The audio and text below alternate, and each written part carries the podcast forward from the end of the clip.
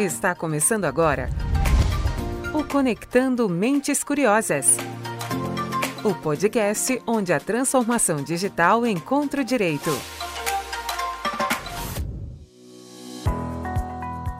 Começando mais um Conectando Mentes Curiosas, o seu podcast sobre tecnologia, inovação e direito.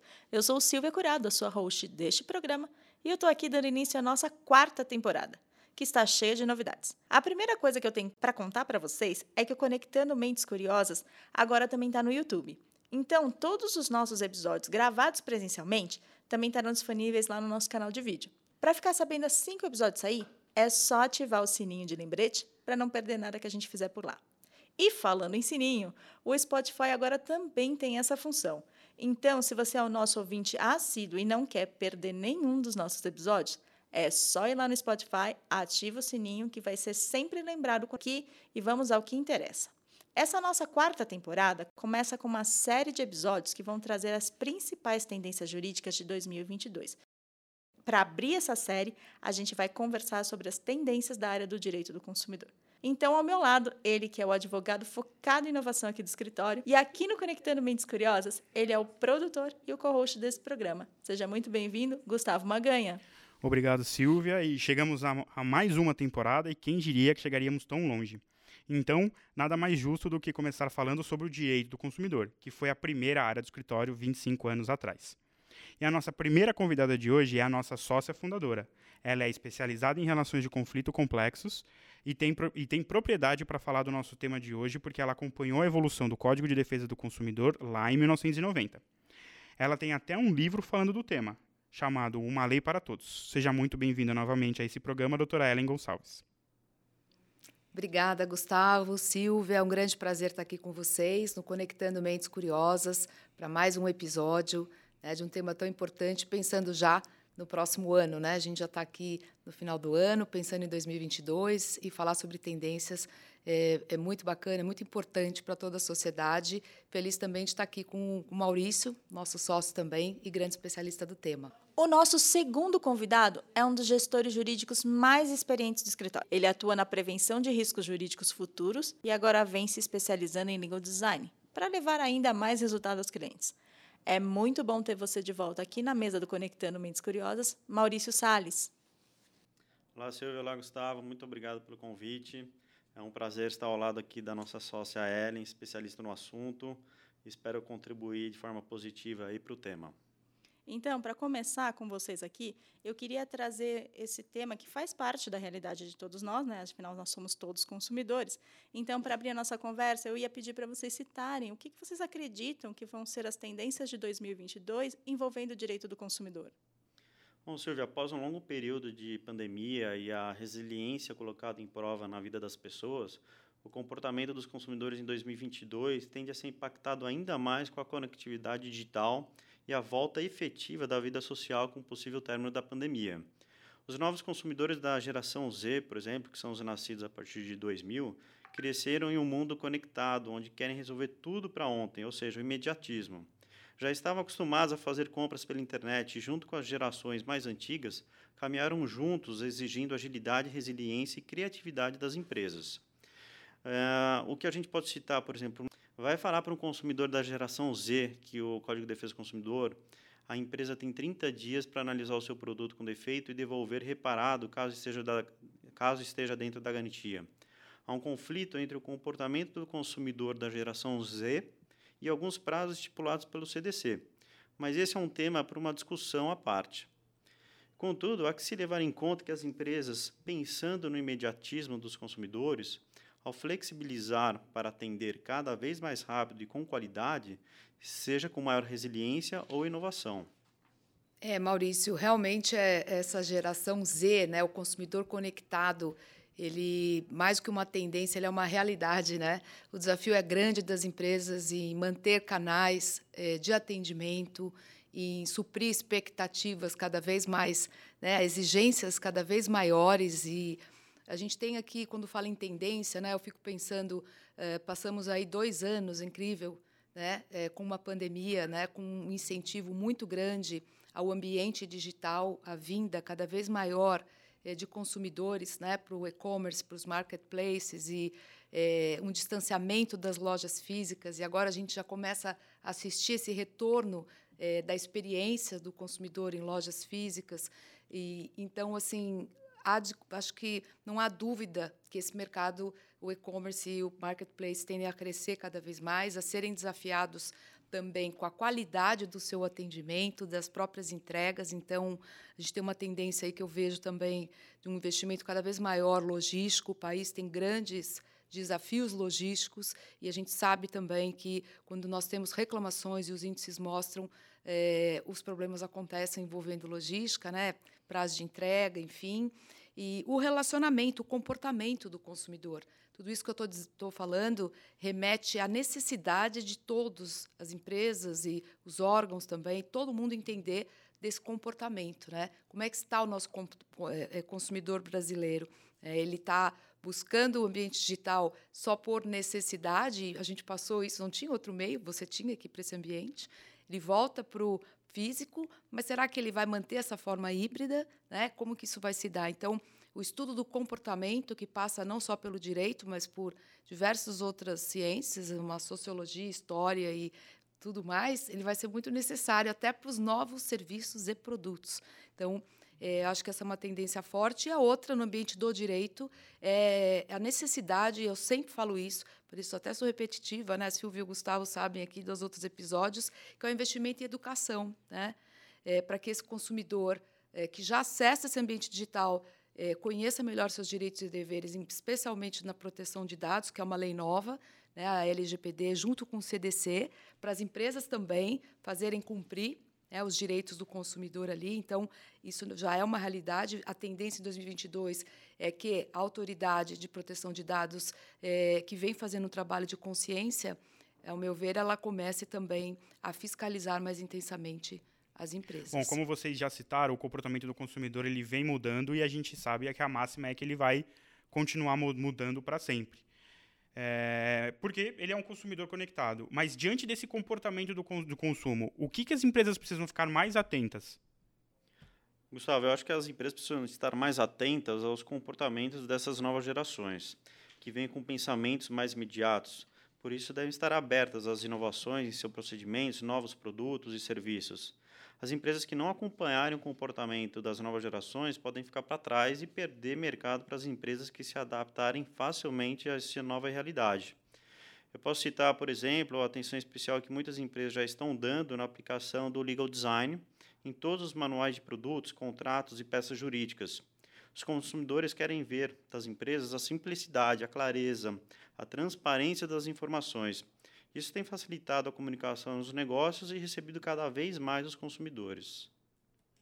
Importante, né? É realmente esse, esse aspecto de se reinventar a todo momento. Né? As empresas têm sido muito exigidas nisso para atender as novas gerações, mas lembro aqui também sempre que o Código de Defesa do Consumidor e os princípios, como o Maurício colocou, da informação especialmente, né, da transparência, todos esses princípios, apesar do código aí estar tá com mais de 30 anos, eles estão presentes e devem estar em todos os ambientes, inclusive no ambiente digital.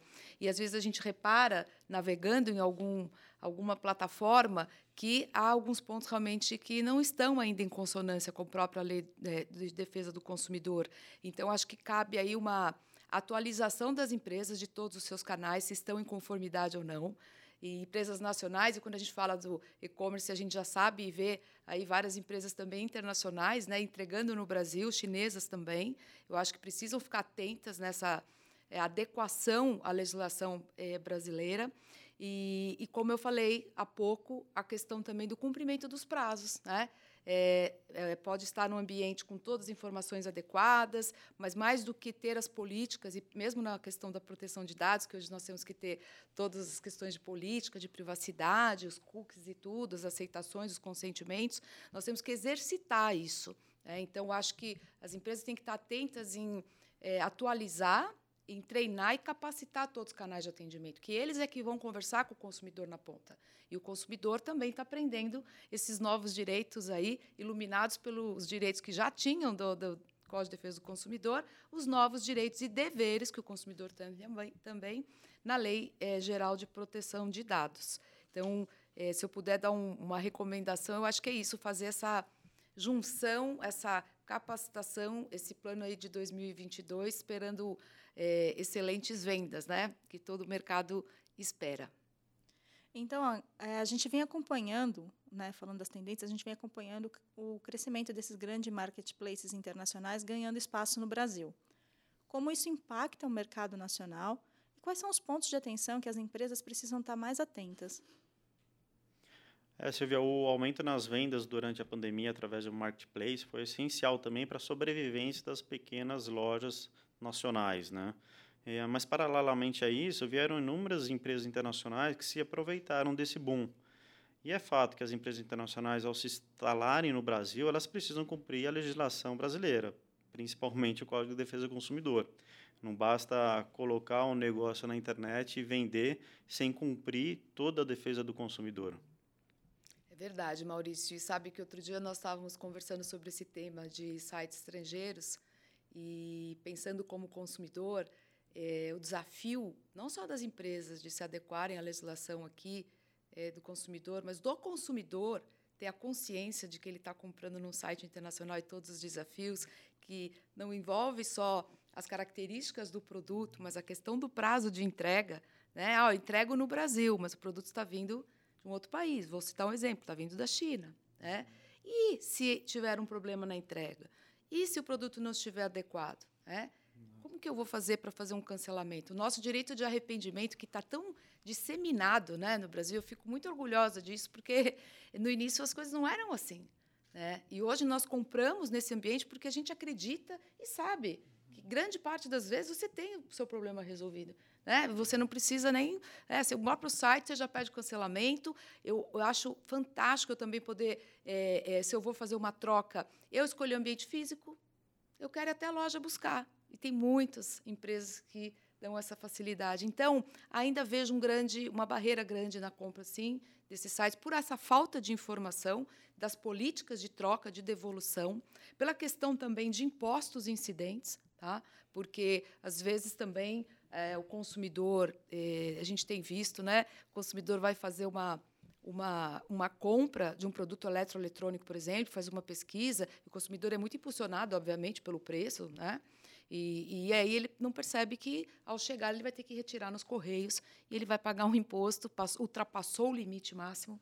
Né? Então, e por fim, outro aspecto é o da vistoria também da Receita Federal, que também tem a questão do que você está comprando, né? da procedência do que você está comprando. Porque também pode ter uma questão, se tiver uma questão envolvendo autenticidade, você pode ficar sem o seu produto. Né? Não, não digo aqui que o consumidor não deve acessar, mas deve ter mais cuidado ainda eu acho que tem que ser redobrado. E não tenho dúvidas de que esses sites estrangeiros estarão cada vez mais presentes no mercado brasileiro, que é saudável, porque também gera uma concorrência positiva, desde que eles cumpram também todos os ditames que, os demais, eh, que as demais empresas nacionais cumprem. Né? É, e outro ponto, né, Ellen, que a gente pensa, não basta a empresa internacional vir de fora instalar um site no Brasil com a primeira página em português e as demais todas em inglês, o consumidor vai buscar um suporte, está em inglês também. Então, isso não deve se aplicar aqui no Brasil, né? Exatamente. Eu acho que também aí tem uma questão até concorrencial, né? Se a gente olhar um pouco mais a fundo. É... E tem uma questão também que eu, outro dia eu, fiquei analisando. Muitos sites que vendem no atacado estrangeiros. E o consumidor, se tem, né, se tem uma limitação com a língua, ou se ele, ele munido né, só olhando o preço, não tomar esse cuidado, ele vai receber 50 unidades do mesmo produto. Sim. Porque ele não conseguiu entender né, a, aquela, aquela oferta. Esse é o ponto, né? A oferta. A oferta é a informação e a oferta. Eu acho que são dois pontos a serem muito observados. A minha oferta está precisa, a informação é clara. Esse produto é compatível com o Brasil? Exato. Porque eu estou comprando um aparelho celular não, né, não, não certificado, não homologado pela Anatel, por exemplo, ou ele não está compatível com a tecnologia né, a, a, é, local, ele não vai funcionar. Exato, tem que é. respeitar a frequência do Brasil, né? Exatamente. Então, é, é, ainda acho que estamos é, caminhando, com certeza, esses sites, essas empresas são muito profissionais e têm presença global e o mercado brasileiro é extremamente atrativo, já estão aqui. Né? Tem empresas, inclusive, eu verifiquei outro dia, já estão até na plataforma consumidor.gov e atendem a reclamação, apesar de não terem representação aqui no Brasil, mas entregam no Brasil e atendem ao consumidor.gov. E tem percentual de atendimento, sem citar nomes. Então, é, eles estão vindo para valer. Exato. Bom, ainda falando sobre compras internacionais, uma das questões mais delicadas acaba sendo a questão da pirataria. Como que vocês analisam essa questão e o que as empresas elas precisam fazer para evitar que isso aconteça? E o quanto isso pode impactar ou o quanto isso já impacta o mercado brasileiro? É, Gustavo, é, tem muitas empresas no Brasil hoje já é, criando um manual de boas práticas para ensinar e educar os consumidores a não cair na compra de produtos falsificados. Então, é, quanto mais a empresa educa o consumidor e fornece é, manuais, informações para que ele não caia nesse golpe, é, já ajuda bastante, né? A gente sabe que tem um enorme prejuízo para a economia do Brasil, né? Esses produtos pirata e, e para os vendedores que também estão trabalhando de forma corretamente. É, a exemplo dos aparelhos celulares, né? Que a gente comentou é, que só podem ser homologados pela Anatel quando você compra aqui no Brasil. Muitos consumidores acabam comprando produtos é, importados sem a frequência do Brasil, acaba não funcionando esse aparelho e depois ela vai entrar com uma ação contra quem? Reclamar do que se a Anatel não homologou a frequência do aparelho que a pessoa comprou. Então, para que o número de produtos falsificados também não cresça, é necessário contar com a ajuda do próprio consumidor. Ao não comprar um produto que teoricamente está bem mais barato que o valor praticado no mercado e as plataformas agirem para que os vendedores sejam impedidos de realizar essa venda online de um produto que é falsificado. É, excelentes pontos, Maurício. Eu acho que esse é um tema muito relevante para o país, né? A gente olha que no âmbito do consumidor, da relação de consumo, ele tem um impacto e pode ter uma consequência grave, né, de você adquirir um produto, inclusive, que venha a ter um dano físico até ao consumidor. A gente chama de fato do produto, o código tem as suas penalidades para isso. Então, aspecto criminal envolvido, né, porque realmente a gente fala aqui de grandes organizações, né, e o que nós temos assistido é uma força-tarefa realmente dos órgãos reguladores, né, da Polícia Federal, é, de entidades também setoriais. A gente tem assistido apreensões nesses últimos anos, eu acompanho né, apreensões desses produtos, né? É, é, que acarretam todo esse dano e o aspecto econômico do, do, da retirada, né, que ele traz também e do prejuízo financeiro que ele traz para o país. Então, qualquer prisma que você analise, ele impacta, né, e os prejuízos são muito grandes, né. Então, o que nós é, podemos colocar é o que, que as empresas podem fazer. Elas não vão atuar sozinhas, né? A gente precisa que isso seja uma política é, nacional, governamental, e é. A gente tem, por exemplo, a Senacom, tem um, a, você citou né, a cartilha realmente é, nesse sentido das melhores práticas, entidades também do varejo é, colocando né, esse tema, conversando sobre isso, e a educação para o consumo. De novo, a gente vai cair na questão da educação para o consumo, porque o consumidor, sem a devida informação, ele é atraído pela questão econômica somente, sem inclusive ter uma acepção do que pode vir a acontecer. Né? Em casos mais sérios. Então, e em datas também, como eu citei, estava falando outro dia sobre o Dia da Criança, né, onde o Imetro é muito chamado aí porque tem a questão do consumo dos brinquedos, objetos de desejo. Você vê lá a criança, seu filho querendo um brinquedo e você fala não, esse, eu tenho esse produto por um preço muito inferior. Só que você não imagina que aquele brinquedo pode né, causar um mal para o seu filho. Né? Então, é forte, mas eu acho que a gente precisaria, no nosso país, de uma campanha nacional com esse nível de exemplo, com esse detalhe e clareza de consequências desse tema. Né? E até o momento a gente tem ações coordenadas, mas ainda temos muito o que fazer. Outro ponto importante, quando a gente está falando de tendência para 2022, é a questão do consumo sustentável. Essa já é uma preocupação das empresas e vem crescendo ano a ano. Como vocês veem esse movimento? Bom, Silvia, as empresas têm se preocupado cada vez mais com o consumo sustentável isso tem atraído os consumidores que se comportam da mesma maneira. Resultado disso é a melhora na qualidade da vida pessoal e coletiva de todos. Por exemplo, se um consumidor comprar um produto e ele sabe que a empresa está desrespeitando o meio ambiente, está jogando um lixo tóxico diariamente em algum terreno, será que ele compraria esse produto ou um serviço dessa empresa? Eu acho que hoje mudou bastante esse comportamento do consumidor, ele está mais esperto, está indo atrás da origem desse produto.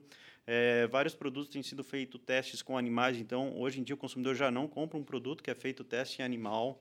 Então acho que ele está sendo educado a cada dia para respeitar realmente esse consumo sustentável. É, eu vi recentemente uma coleção, se não me engano, acho que foi da CIA, que eles colocam a origem é. para você rastrear da origem da onde vem o tecido, como foi confeccionado, enfim.